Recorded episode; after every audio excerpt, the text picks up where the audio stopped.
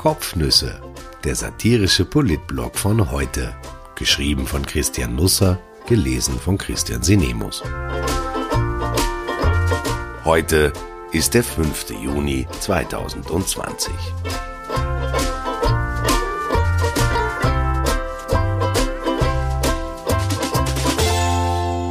Ludership. Erster Tag U-Ausschuss. Mehr Mundel geht nicht. Ich muss vorausschicken, dass ich finde, Tumpenhabichen ist ein zauberhaftes Wort. Wirklich. Lautmalerisch.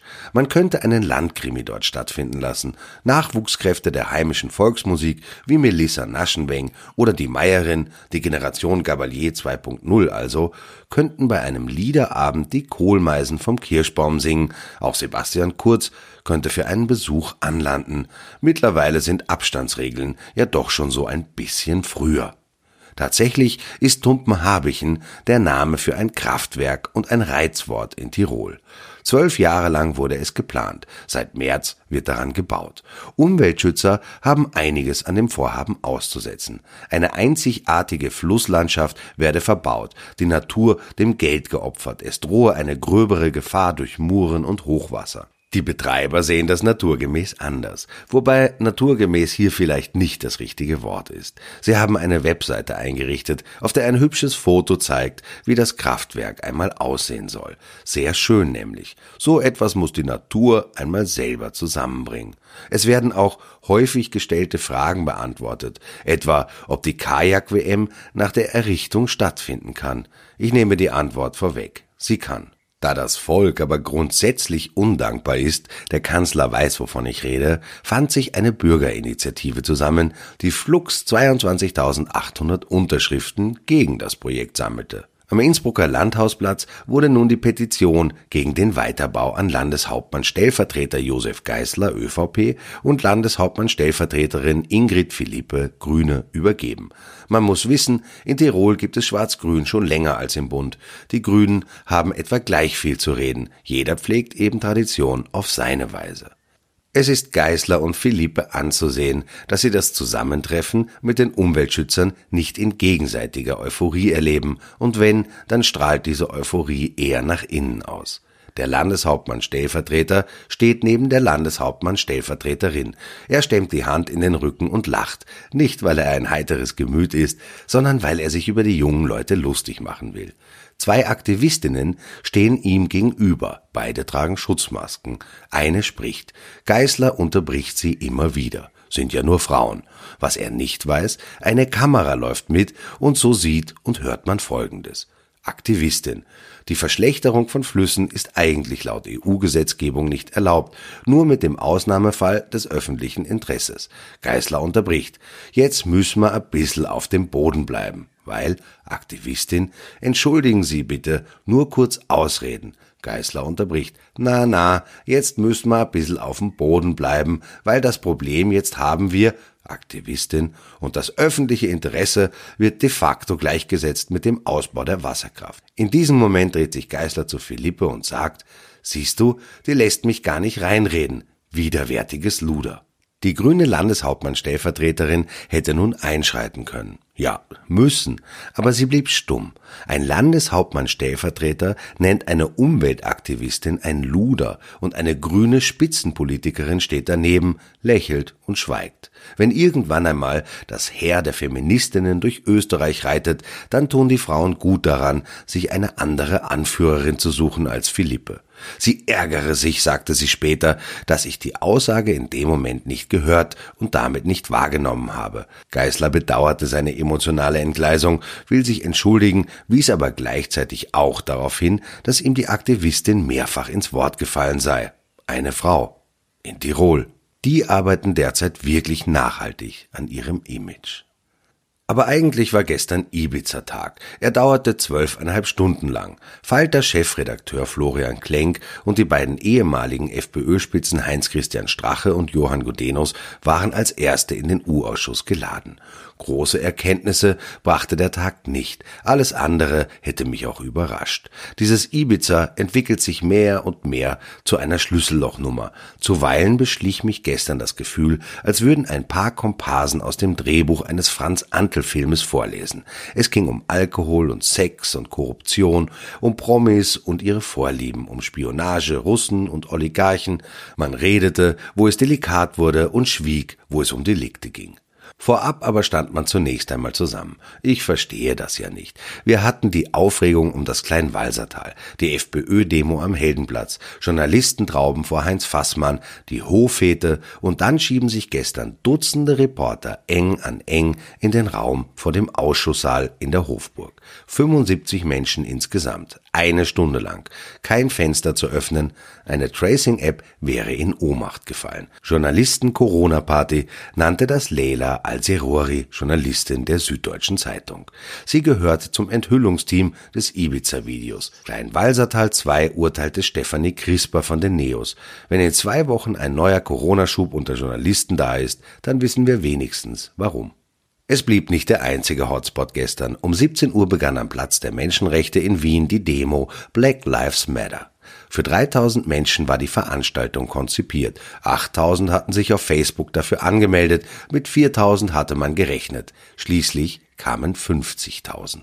Bis in den Abend hinein wurde protestiert und solidarisiert. Weil immer mehr Menschen auf den Platz strömten, machte man einen Zug daraus, marschierte Richtung Karlsplatz, später in die Kärntnerstraße. Die Babyelefanten hatten frei, sie wären auch zertrampelt worden.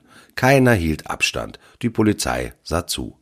Vor ein paar Wochen durfte man nicht auf einer Parkbank nebeneinander sitzen, ohne eine Strafe über 500 Euro zu riskieren.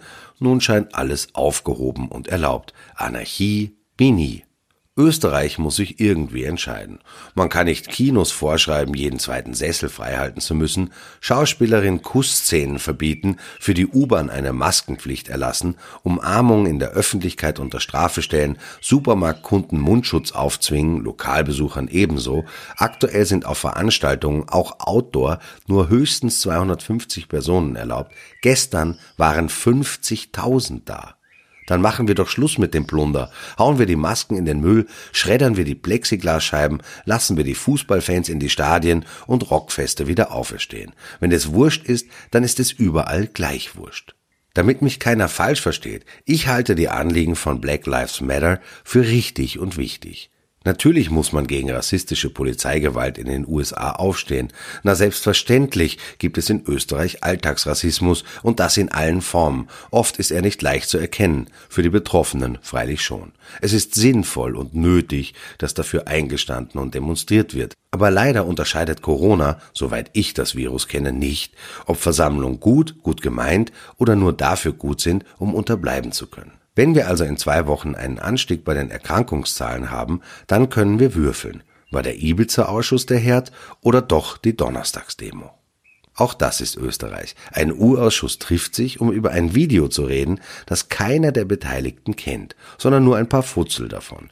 Es liegt in seiner Komplettheit inklusive Bonusmaterial wohl einer Behörde vor, dem Bundeskriminalamt nämlich, das sich in Rufweite des Verhandlungslokals befindet und diese Behörde hat das Video wohl schon seit ein paar Wochen, aber es schafft den Weg nicht her in die Hofburg und deshalb muss man einen Journalisten dazu bitten, damit der erzählt, was auf dem Video drauf ist, um danach Politiker befragen zu können, die das Video auch nicht kennen, aber zumindest an der Erstellung beteiligt waren, wenn auch unbewusst. Das ergibt seltsame Situationen. Florian Klenk, der sich den Film in München anschauen konnte, gibt nach seiner Befragung eine Pressekonferenz. Ein Reporter, der hinter den Mikrofonen steht und den Reportern vor den Mikrofonen die Welt erklärt. Bei der Befragung selbst sagte er, alles was ich weiß, schreibe ich in die Zeitung, alles andere sage ich nicht. Der Ausschuss wird es nicht leicht haben.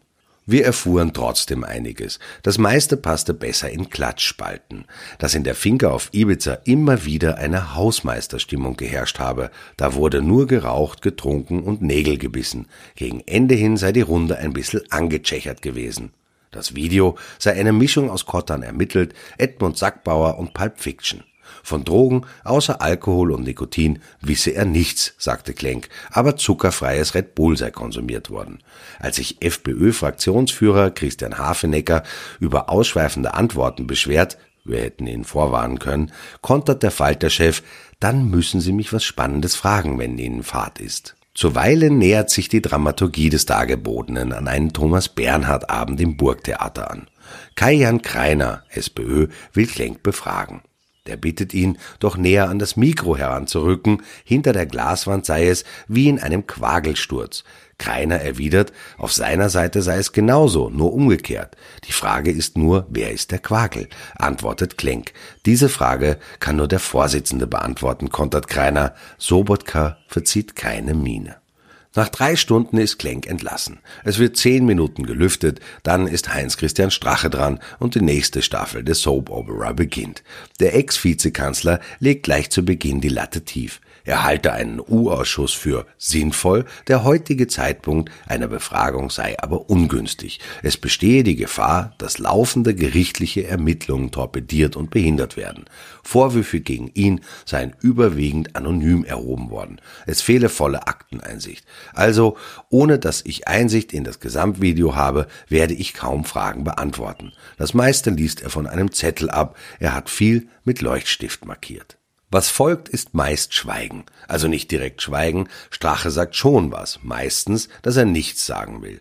Nichts zum Institut für Sicherheitspolitik. Nichts zum Bostenschacher rund um die Casinos, nichts zum Verein Austria in Motion, nichts zur Bestellung von Peter Siedlow, nichts zu den Glücksspielreformen, nichts zur BKA WhatsApp-Gruppe, nichts zu den Spenden von Klinikbetreiber Walter Grubmüller, nichts zu den Treffen mit René Benko. Und was bespricht man mit einem Herrn Benko, will einer der Urausschuss-Teilnehmer wissen? Alles Mögliche, auch Privates, was sie nichts angeht. Und so fließt es dahin. Gesprochen wird über Benkos Boot, Hubschrauberflüge in Maschinen von Waffenproduzent Gaston Glock, ein Kalendereintrag, Treffen mit Heidi.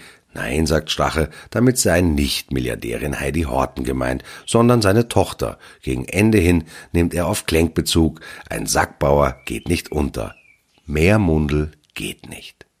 Der Report über die anschließende Befragung von Johann Godenus kann kurz gehalten werden. Gegen ihn war Strache eine Plaudertasche. Der Ex-FP-Clubchef will sich nicht fotografieren lassen, verbietet einen Kameraschwenk im Ausschusslokal. Dann entschlägt er sich immer wieder, so häufig, dass schließlich Wolfgang Sobotka der Geduldsfaden reißt. Er unterbricht die Sitzung, es ändert wenig. Eines kann ich ausschließen, sagt Gudenus zu seinen Kontakten zur Oligarchennichte.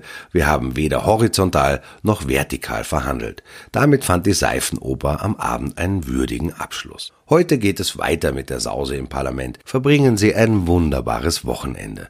Ich darf Ihnen noch die aktuelle Wien-Umfrage aus der heute Printausgabe ans Herz legen. Während Sonntag Wahlen käme die FPÖ in Wien nur mehr auf 8 Prozent, Strache auf 5 Prozent.